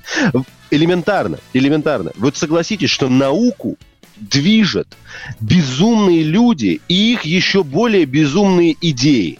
Ведь так, ведь так ну, всегда так и было. есть, конечно. Да, это, и это только, Ведь только пытливый ум ученого, который задается порой абсолютно небывалыми вопросами, может сдвинуть науку с места. Фундаментально. Ну что, ты сейчас небывалым вопросом называешь, может ли 5G а, распространять коронавирус? Нет. Это, нет, это вот тот самый вопрос? Нет, нет, в том-то и дело, в том-то и дело. Я поэтому и говорю, что странно у нас тут и, и, и Билл Гейтс, и 5G, и все это запитано в теории заговоров, хотя, конечно, а, это стоило бы разделять. А, я больше говорю про эм, как сказать, капитализацию э, тела, о которой в том числе говорил Михаил, а, ссылаясь ты, на Билла Гейтса. успокоишься на тот счет. Во-первых, Ясно. да, тоже Другое дело, что у подобных фундаментальных научных идей есть как положительные стороны, так и отрицательные. То есть это касается и той же самого, того же самого вопроса клонирования. Ведь круто же, да, согласитесь, с точки зрения науки это просто прорыв. А вот с точки зрения этики, с точки зрения какой-то гражданско-правовой, тут начинаются вопросы. А как относиться относиться к клону и все, все остальное. Но ладно, давайте говорить с ученым. Давайте говорить с ученым. Будем все вопросы задавать эксперту Института динамического консерватизма Константину Черемных, научному конспирологу. Константин, доброе утро, здравствуйте. Здрасте. Доброе утро. Да, здравствуйте. Первый вопрос к вам э, по поводу теории заговоров. Мы сейчас в, разраб... как сказать, в разработке имеем две. Одна касается 5G, его распространения, его влияния на человеческий организм и его э, роли в распространении коронавируса. Вторая касается Билла Гейтса. Скажите, пожалуйста, подобные теории заговоров, они насколько э, реальные. Потому что они существуют всегда, сменяют друг друга. Сколько а в них может быть правды? Ты про это, да? да? Они-то реально, люди обсуждают. Они всегда существуют в американских предвыборных кампаниях. Ага. Другое только дело, там. Что сейчас, э, что эта предвыборная кампания особая. Нет, не только в, в Америке, в других странах тоже, ну, которые копируются Америки, их пример. Э, в других странах тоже. Э, но в Америке сейчас предвыборная кампания особая. Да? Там есть президент, который не угоден глобальному истеблишменту. Э, если с чем-то сравнить, ну вот была такая же ситуация с Никсоном. Вот mm-hmm. в этом, по крайней мере, за последние полвека я не помню. Э, Константин, тогда вопрос прямой вам. Скажите, пожалуйста, как теория, э, которая касается сетей 5G и их влияния на человеческий организм, может помочь американскому президенту в предвыборной гонке? Она может помочь за счет одной очень простой вещи. Эм, которая состоит в том, что ввиду деградации американского образования очень большая часть населения просто, так сказать, ну, не владеет элементарными основами физики, химии, информатики. А э, идея о том, что 5G э, может транслировать вирус, противоречит и, и тому, и другому, и третьему. Да? Потому что э, э, и вирус, и любое любой, даже самые мельчайшие биологические частицы, ну, биологические частицы, это вещество. Константин, подождите, подождите, подождите, подождите. Подождите, это... подождите. Прекрасно про вещество и про все остальное. Но я не пойму, как это поможет выборам. Допустим, даже если вернуться к вашему первому тезису, что э, система образования в Америке как-то себя э, плохо чувствует, ну, ну допустим, мы получили какое-то количество людей, которые не разбираются в физике. Дальше-то что? Как, как это в предвыборной гонке можно, можно использовать? Как, э, во-первых, есть уже суеверие, есть уже определенное отношение к э, глобальному истеблишменту, в частности, к Гейтсу, не только к Гейтсу, к Соросу. А, так можно использовать. Эти суеверия используются не заставляется, ну, как сказать, э, ну, есть в украинском политическом языке вот темник, да, там есть называется talking points. Да, это вот функция, которая нужно, как бы, вот, донести до самого необразованного э, читателя. На самом деле есть несколько версий. Да? Значит, для самых, для особо тупых, просто говорят, что да, вот э, этот самый 5G может переносить вирус. Для более, как бы, ну, не совсем тупых, говорится, что этот э, 5G действует таким образом, что создает вибрацию, а вибрация, в свою очередь, действует так, что помогает вирусу легче проникнуть в клетку. Это для как бы, людей, которые вот, ну, как бы не на двойку а учились, а на тройку с минусом. Вот. Так, ну, подождите, вы, я, вы, вы, вы называете людей в Дагестане, которые выступают против строительства вышки, тупыми, да? Я правильно понял? Конечно. Ага, спасибо. Да, так, еще вопросы? Еще Погодите, вопросы? про систему дальше. тогда и нашего образования в том числе мне хотелось бы получить комментарий. Вы сказали, что э, в Америке... В Дагестане русский язык 99%. Ура! э, что в Америке ну, деградировала система образования, поэтому там сейчас вот такие конспирологические истории появляются, поэтому, поэтому они, они там сжигают вышки да, 5G. Наших-то, наших-то чего бомбит? Нам до выборов президента Америки вообще вот как до звезды. Нам на это, ну, как бы, мягко скажем, все равно. Но, тем не менее, менее, огромное количество и русских людей, в том числе, на тему того, что 5G опасен, высказываются. ну, как сказать, вот э, те сети, которые не слушают, да, вот эти, или э, благосфера, да, это благосфера настроена против Китайской Народной Республики, да. А, уже Есть и Китай. Ага. Какой-то интерес, ну, естественно, ну, естественно, когда говорится, речь идет о чем? Э, что конкретно компания Huawei, это не, не просто 5G, а именно конкретная компания Huawei, да, которая, uh-huh. ну и так далее, да, вот uh-huh. это, это, это часть, это часть агитации, это часть просто агитки, это даже не пропаганда, это э, агитка, это узкий продукт, который интересен тем, кто его распространяет только до 3 ноября этого года, только до выборов тем, кто распространяет эту историю, да. что выгодно? Ради да. чего они распространяют ее? Чтобы мы не переходили на 5G, чтобы остановить технологический прогресс или зачем? Это касается не нас. Если это э, распространяется для американцев, то э, это делается для того, чтобы они голосовали не за демократа, то есть не за Байдена. Если это распространяется для нас, это, говорится, э, делается для того, чтобы мы меньше доверяли Китаю. С расчетом на то, что у нас люди тоже настолько необразованные, насколько в Америке. Не отличают вещество от пули, не отличают э, биологию от ну, органическую химию от неорганических, э, да, и считают, что можно с помощью, а, например, средств информатики или каких-то э, встроенных там биочипов или чего-нибудь в этом роде, там, например, читать мысли. Там ведь невозможно. Может, спасибо большое. Будет, но это пока да, невозможно. Спасибо. Спасибо, Константин, большое. Спасибо большое. Константин Черемных, научный конспиролог, э, эксперт Института динамического консерватизма. А, ну что получается, там началось, а мы подхватили, да? Скучно нам жить, что ли, получается? Или слушайте, как? Мне, мне, честно говоря, после вот этого диалога сейчас, который у нас прозвучал в эфире, было проще принять э, вредное воздействие 5G. Проще намного было создать, чем, чем то, что мы сейчас услышали. Еще больше вопросов, еще больше непонятно. То есть перемешалось все. Huawei, Дональд Трамп, 5G, чипирование. Республиканцы, все. Республиканцы, тупые, да. Демократы. Это просто, ну, да. Окей, хорошо. Это на тебя 5G так действует. Мозг тебе взрывает прямо сейчас. Слушай, ну там же с 5G интересные истории, да, возникает. У нас же практически наши, как это называется, селебы начинает поступать. Небезызвестная Виктория Бонни, да, она активно продвигает Ой, тему, да? Слушай, я, я, я даже, сейчас, Саш, секундочку, я, я даже видел, что начали продавать какие-то крема, которые защищают от пагубного воздействия 5G на организм. Вы понимаете? Крем. Опять же, что? Единственное, что э, какую связь можно сделать, вот как это влияет на выборы, ты запускаешь эту утку и потом просто смотришь, сколько у тебя тупых людей, как выразился, это не мое выражение, это так выразился наш конспиролог научный. Он говорит, вы узнаете, сколько у вас тупых людей. А с тупыми людьми, видимо, можно делать все, что угодно. Ну, то есть для них можно и выборы не проводить. То есть для них даешь бюллетень с двумя фамилиями э, в двух разных клетках, и все, и выборы твои. Ну, смотрите, с одной фамилией в двух разных клетках.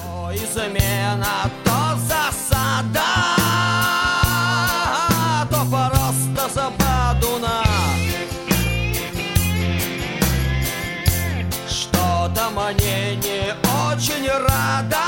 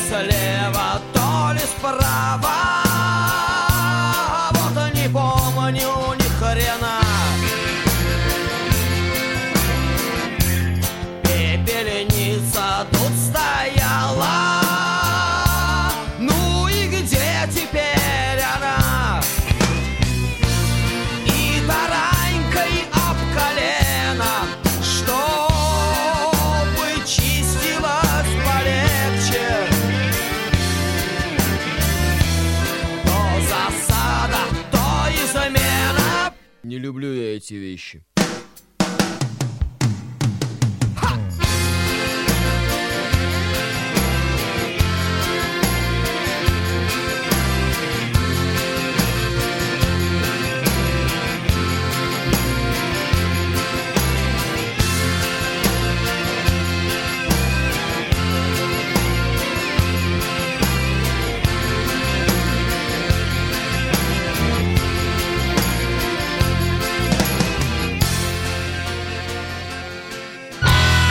Страна на удаленке. Георгий Бофт. Политолог, журналист, магистр Колумбийского университета, обладатель премии «Золотое перо России» и ведущий радио «Комсомольская правда». Авторскую программу Георгия Георгиевича «Бофт знает». Слушайте каждый четверг в 17.00 по московскому времени. А что такое деньги по сравнению с большой геополитикой? Мы денег тут не считаем. Страна на удаленке. Капков, Кутузов, Молодцова. На радио «Комсомольская правда». 9 часов 33 минуты. Мы продолжаем радио «Комсомольская правда». Вместе с вами Влад Кутузов, Светлана Молодцова. Меня зовут Александр Капков. Ребята, привет. Всем доброе утро, кто только что подсоединился. Да, здравствуйте. Наш координат, друзья, 8 800 200 ровно 9702. И WhatsApp и Viber еще тоже имеется. Плюс 7 967 200 ровно 9702. Доброе утро. Обсуждать мы продолжаем 5G. Смотрите, я покопался. И, в, смотрите, что для тех, кто не знает, потому что 5G все знают, да, везде это кипит, все и шумит, но на самом деле, что это такое? Это, это не только скорость, это, смотрите, как, как один из, одно из подразделений, скажем так, 5G, да, это тактильный интернет. Так, знаете, что это такое? Что тактильный это? интернет. Это, например, проведение удаленных медицинских операций. Врач управляет скальпелем где-нибудь в Москве, а пациент находится где-нибудь, например, в Калининграде или во А Владивостоке. скальпель? Скальпель где при этом находится? Очень важно. Управляет скальпель. Нет, скальпель находится там, где находится пациент. Ну, о чем спрашиваю? Вот. Плюс ко всему, значит, в мире 5G можно объединить в одну сеть чайник, утюг, лампочку, дверь входную, гараж, автомат, все что угодно. Все вещи, которые нас окружают, э, будут управляться вот одним пальчиком практически. С ума сойти. Минимальное.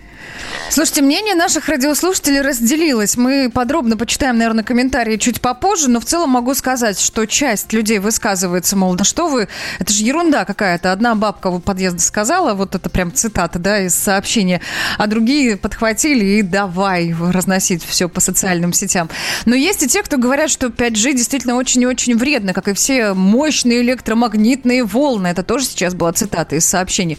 Предлагаю позвонить, э, не позвонить, а поговорить, уж дозвонились э, Олегу Александровичу Григорьеву. Это председатель Российского национального комитета по защите от неионизирующих излучений.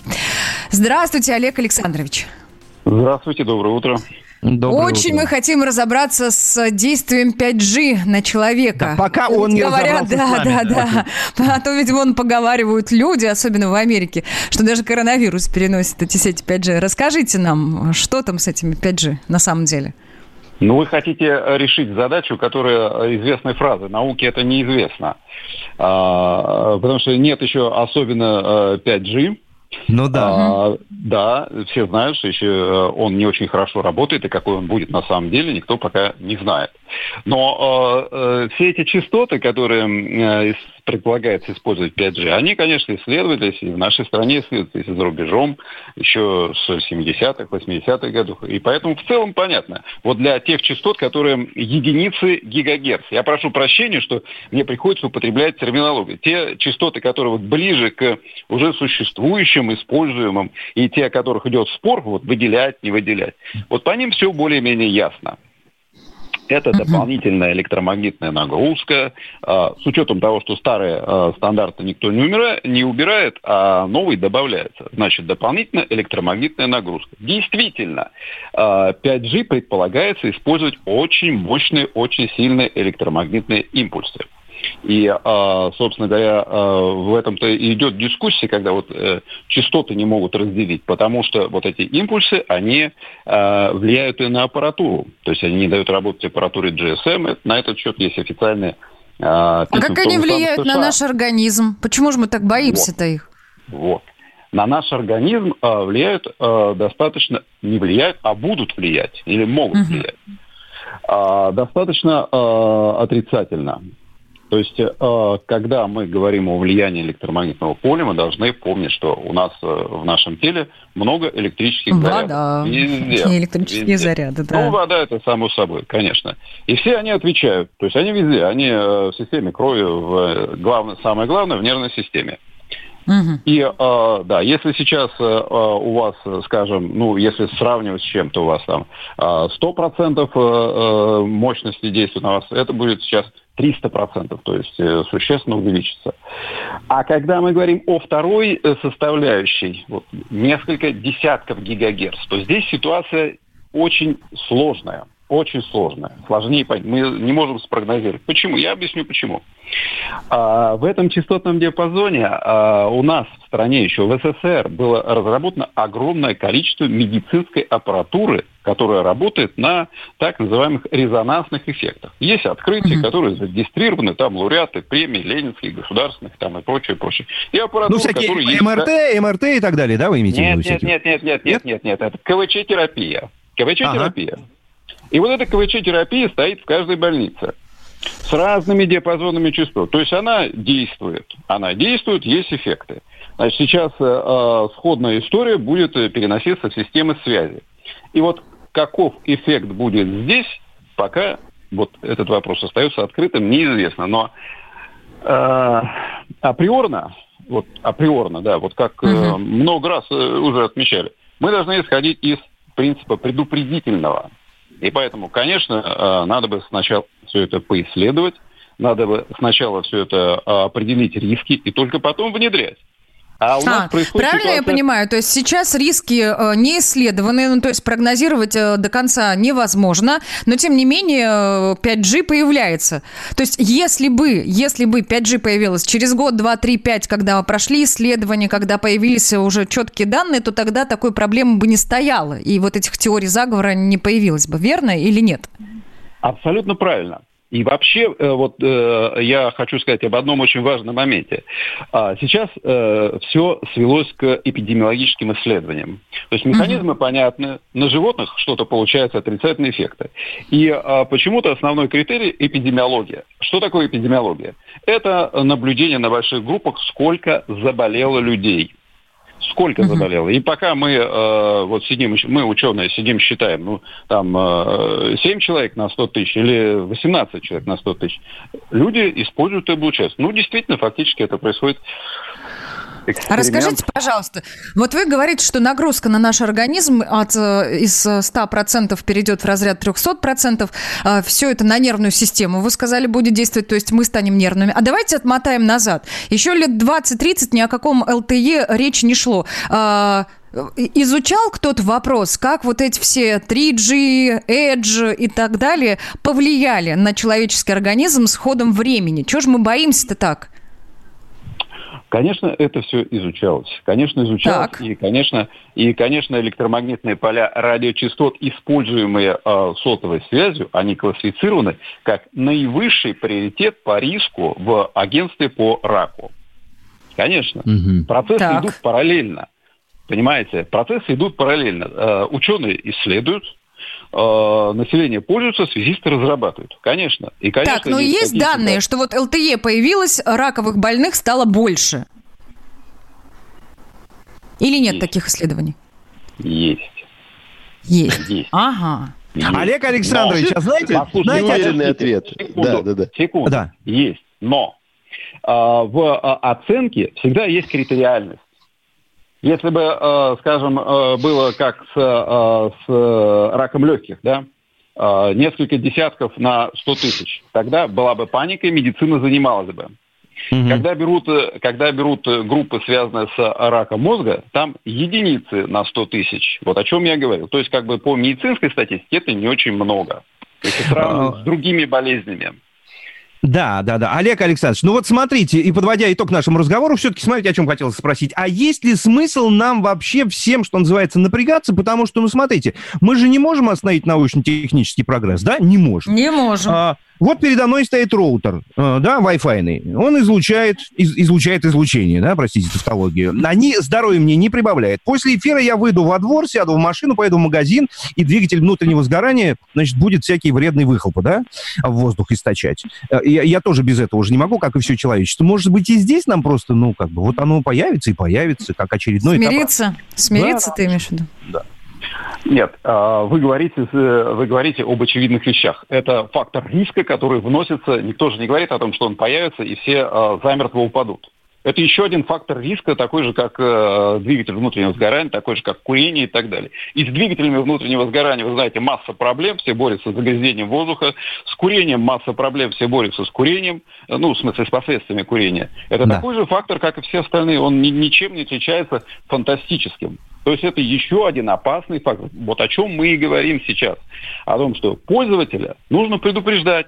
Для телефона нужно сделать наклейку, потому что у вас роутер стоит, вы не ассоциируете с тем, что он излучает. Но если к вам подключить э, хорошую аппаратуру электрофизическую, электрофизиологическую, извините, вы увидите реакцию своего организма и тут же задумайтесь, а нужно мне это? Или мне нужно отсесть на 7 метров для того, чтобы интенсивность упала, и я меньше реагировал на излучение. Вот об этом еще раз мы говорим. Нужно разрабатывать и использовать правила использования.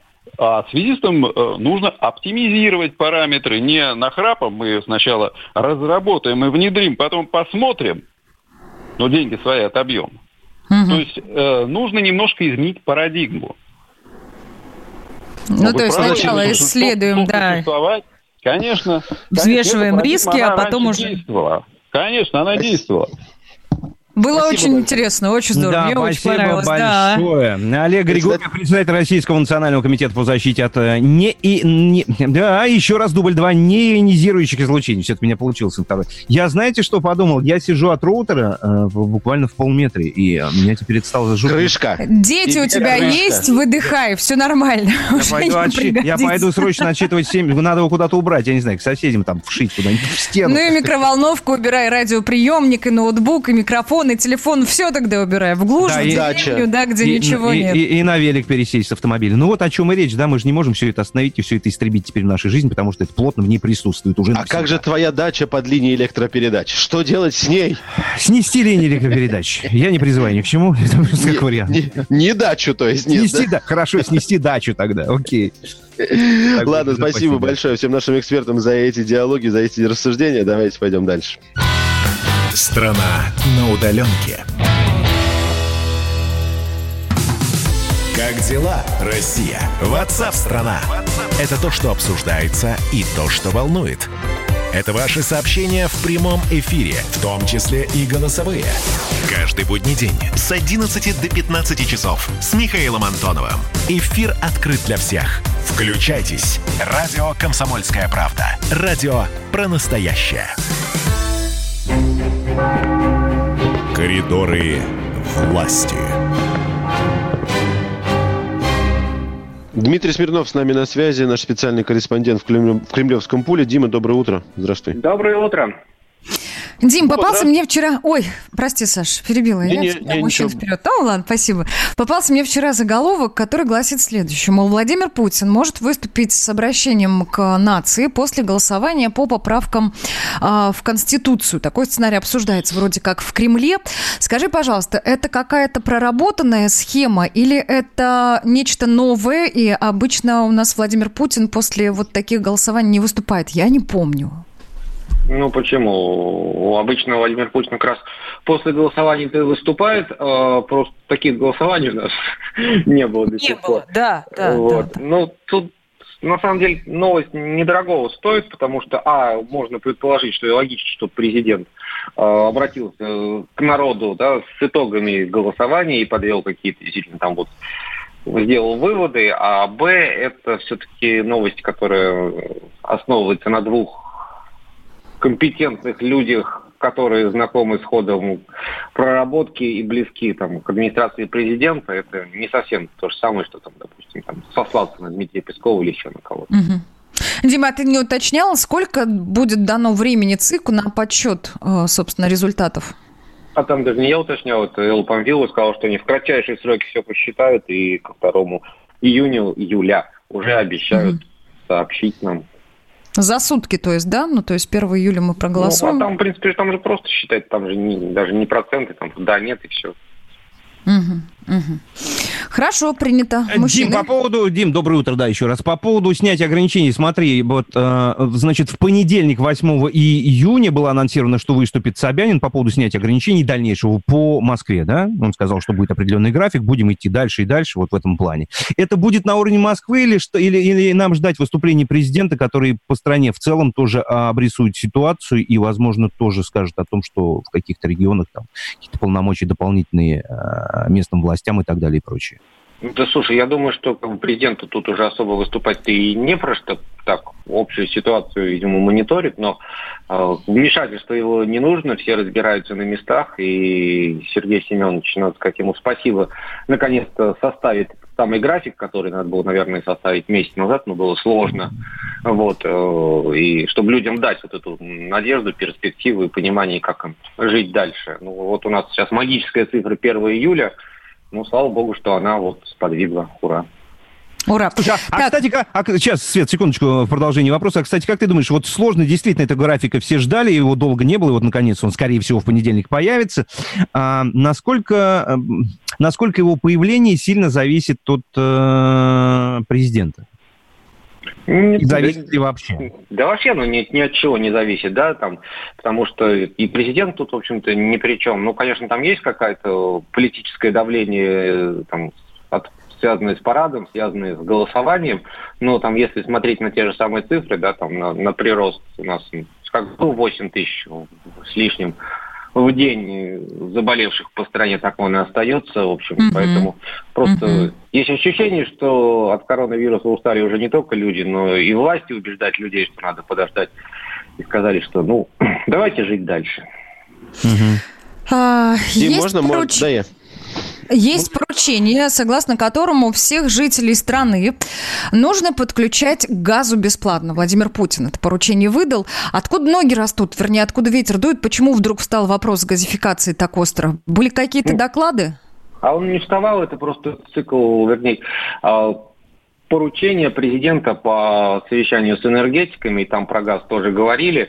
Вот это чисто формализация, ничего нового в этом нет. И так газ у нас тянули по стране бесплатно. «Газпром» это делал. Там был, был затык всегда что, в том, что «Газпром» дотягивает трубу до региона, а дальше местные власти до деревни, условно говоря, вы должны mm-hmm. ее растащить по гражданам. И вот, вот эта нестыковка, когда вот одни притащили, а других денег нет и так далее, вот она все время была сложностью, она и сейчас остается. Там «Газпром» отчитывается, у него есть определенные там цифры, там достигнут 65% газификации, потом 73% там, через 5 лет, потом еще сколько-то.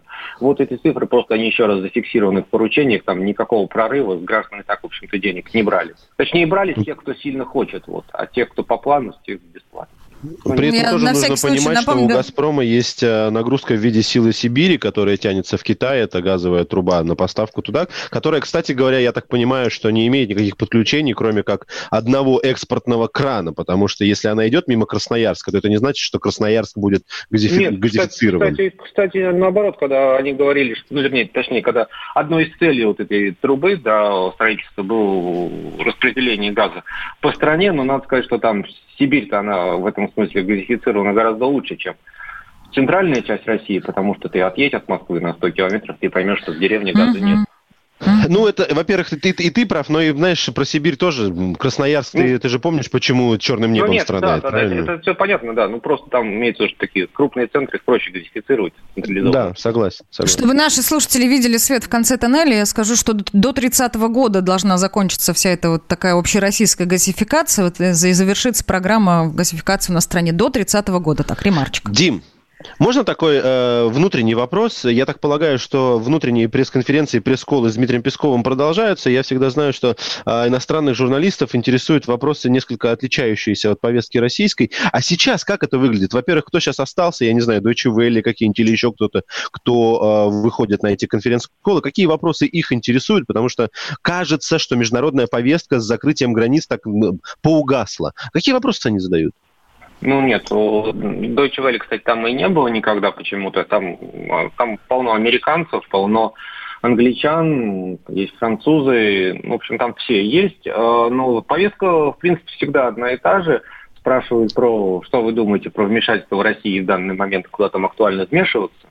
Вот, да, да, да, про, да. про выборы Можно, сколько можно. Спрашивают про нефть, один из самых популярных вопросов у наших зарубежных коллег, в основном там у бизнес-агентств, они каждый день задают вопросы про будет ли переговоры с аудитами, когда будет реакция на ОПЕК, что когда будет пересмотр. Вот это, наверное, там из 20 вопросов, которые задают Пескову в среднем, там это 3-4 вопроса про это. Ну и спрашивают что-то про там попрание прав кого-нибудь где-нибудь в России, там чеченских геев или еще кого-нибудь. Угу. Найдется каждый раз. Хорошо, спасибо Сегодня, большое. подожди, подожди, а. что, прощаться-то рано. Сегодня какие планы у Владимира Путина? Только коротко, один минут у нас. Сегодня он поздравил с Днем экологов, всех экологов.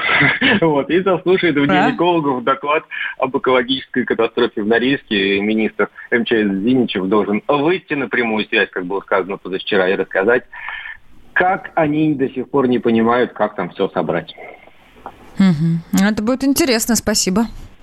Вот такое отмечание, вот такой праздник подарили сами себе ага. экологи. Ну, к сожалению, да. Но не экологи сами себе подарили, погоди все-таки. Ну, и это понятно, да. Это Норильск подарил всем экологам. Mm-hmm. А, разлив, я напомню, там дизельного топлива произошел, за которым сейчас тоже мы пристально наблюдаем. Ну что, дорогие друзья, мы в следующем часе к вам вернемся с нашей традиционной рубрикой. Пойдем в гости с Ариной Шараповой, поэтому ни в коем случае не переключайтесь. Мы уже совсем скоро к вам вернемся. Настоящие люди. Настоящая музыка. Настоящие новости. Радио «Комсомольская правда». Радио про настоящее. Страна на удаленке. Капков, Кутузов, Молодцова. На радио «Комсомольская правда». 10.03, ну что, начинаем новый час. С вами Капков, Кутузов, Молодцова. Это «Страна на удаленке». Здравствуйте, доброе утро. Да, доброе утро, страна. Доброе утро, многомиллионная аудитория радио «Комсомольская правда». Нам очень приятно, что вы с нами. Это хорошо. Напоминаем, 5 июня у нас на календарях. И пятница, с чем вас и поздравляем. Всем здравствуйте. Доброе утро всем, ребят. Меня не отпускает 5G никак. Не отпускает тебя, да? И чипирование меня тоже не отпускает. Можете мне объяснить? Я правда не совсем понимаю. Очень хотелось понять, как механически механически а, и физически связаны чипирование и вакцинирование. Вот в смысле это, это как должно происходить? Конспирка... Знает, знает Конспир... Конспир... Конспирологическое. Да, да, что ж такое, это все пятницу. Ничего не работает, что называется. Артикуляционный аппарат тоже. Но это же просто теория, это же просто теория заговора. Нет, я, я просто гипотетически в теории, как это вообще? Про 5G лучше вообще не упоминать. Но, кстати, смотрите... Ну что, мол, с вакциной будет вводиться тебе нечто, что будет Нет. тебя контролировать. Вроде вот я как хочу это узнать, должно работать. Что гипотетически мне с вакциной может быть введено? Это тебе на YouTube, дорогой мой друг. Серьезно, там видеороликов на этот счет очень и очень много тебе Смотрите. популярно все расскажет. Ну, там много серьезных вещей, много иронии. Вот в Телеграме Тина Канделаки опубликовала пост, дайте я его прочту быстренько, там немного слов. Вы, вы знали, что сети 5G ослабевает человеческий иммунитет, ослабляет человеческий иммунитет и делает его беззащитным перед коронавирусом? Это вопрос. Или даже так, сети 5G передают коронавирус прямо по проводам, а потом распространяет его по воздуху. Вот вы не знали, и я не знаю. При этом в Британии Старый Свет, вековая мудрость, все такое.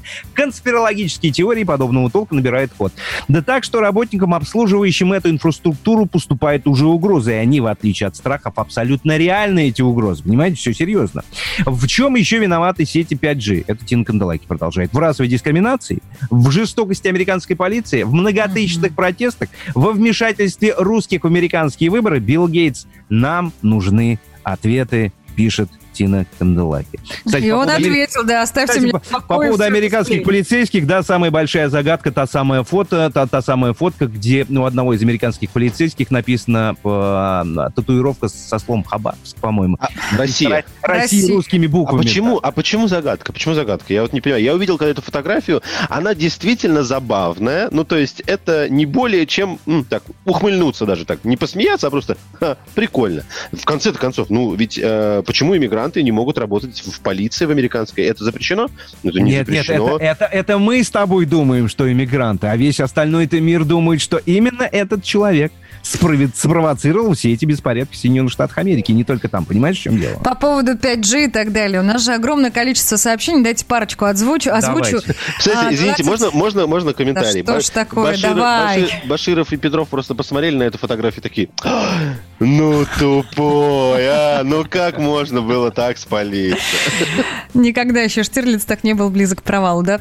А, итак, читаю сообщение. Облучение а, не улучшает, а ухудшает здоровье, падение иммунитета способствует заболеваниям. У меня лично, это пишет наш слушатель или слушательница, я не знаю, у меня лично уже с включением 5G заметно ухудшилось качество сна, а, повысилось давление. У ряда а моих знакомых аналогично. Уже и вот тут, да, да вот и вот тоже, тут а где, хочется где ремарку.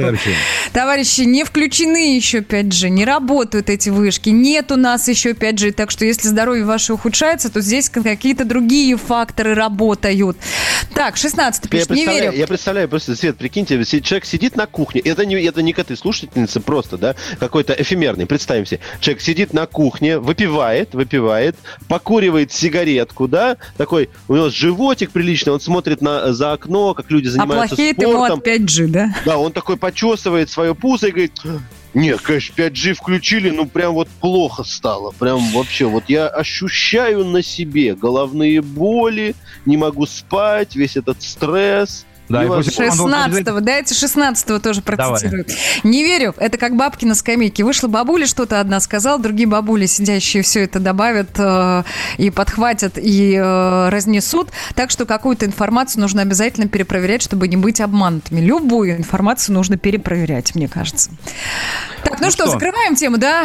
да? Все понятно, да. более-менее с 5G. Ждем, когда появится, и тогда уже будем оценивать риски, ну или будем устраивать Акции протеста, так вот, словесные, да, не надо нам 5G, зачем это все нужно, уберите свои технологии. Будем следить за развитием событий, уж как ни крути. Сейчас, друзья, у нас небольшая музыкальная пауза, чтобы утро заиграл новыми красками, чтобы мы как-то настроились на положительный лад, потому что нам же с вами в гости идти. А в гости нужно идти с хорошим настроением и вместе с Ариной Шараповой. Не переключайтесь.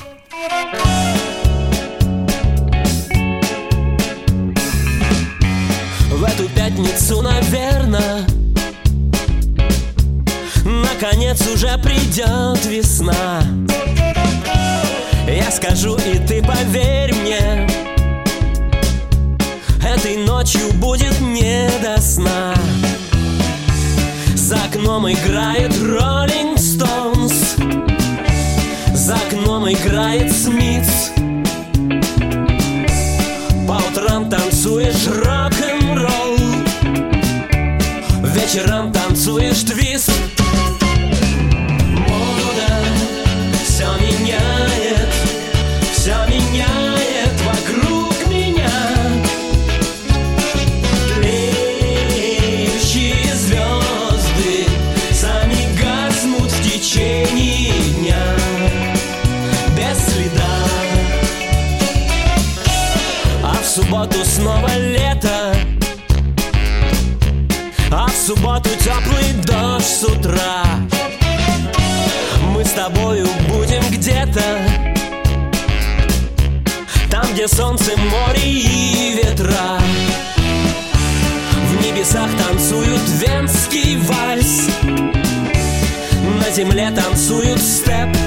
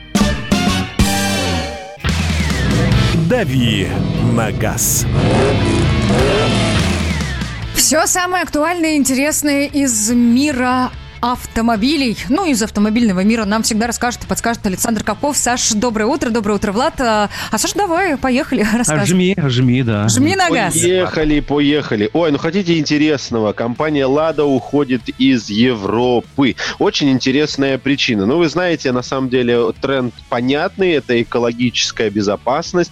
Очень многое делается на этом фронте, многое касается ограничений по выбросам в атмосферу. Так вот, смотрите, сейчас прошли последние поставки. К дилерам в Европе их не так много, но они есть. Лада там присутствует, официальное представительство там есть, оно находится в Германии.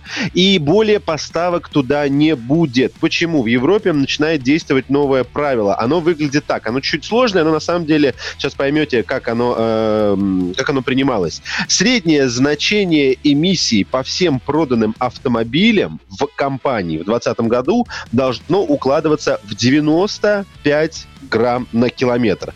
Для бензиновых моторов, если перерасчитывать, то это получается, что расход должен быть в среднем чуть более 4 литров на 100 километров. 4 литра на 100 километров, ну, для расхода автомобиля это очень много, в смысле, это очень маленький мало, расход. Мало, да. да, вы понимаете, что таких автомобилей э, практически не существует. Но почему здесь говорится о среднем значении для всей компании? Если вы компания, которая на рынке предлагает гибридные автомобили или например, у вас есть электрические автомобили, то это значение рассчитывается на все автомобили, понимаете?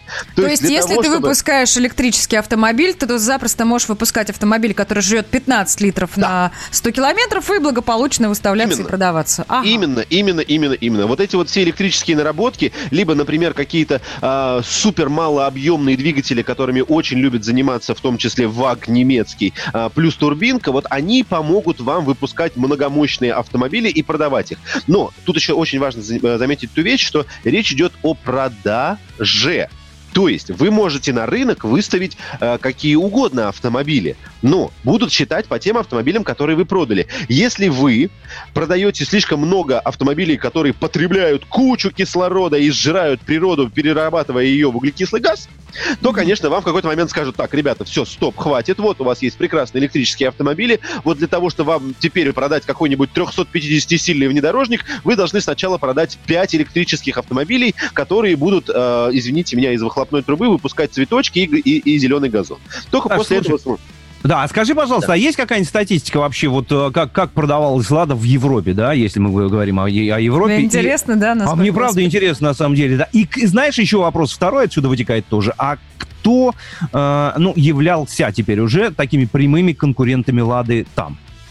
Ты знаешь, конечно, никаких э, конкурентов там практически быть не может, и всегда Настолько нужно... все хорошо? Настолько все хорошо, да. Настолько все хорошо для АвтоВАЗа, что они могли себе до какого-то времени позволить представительство там, я бы вот так сказал. Ну а лидером, я не могу сейчас сказать по Европе, э, хотя я думаю, это касается и Европы, всегда так было. Лидером на зарубежном рынке всегда была Нива. Э, как ни крути, это единственный автомобиль, который можно было вспомнить даже... Да да, если вы вспомните, совсем недавно, кстати говоря, э, семья Михаила Шумахера, а именно его двоюродный брат, для своей винодельни купили тоже Ниву. Это да тот ладно. автомобиль... Да, да, да, да, купили да, Ниву не, не себе полноценно.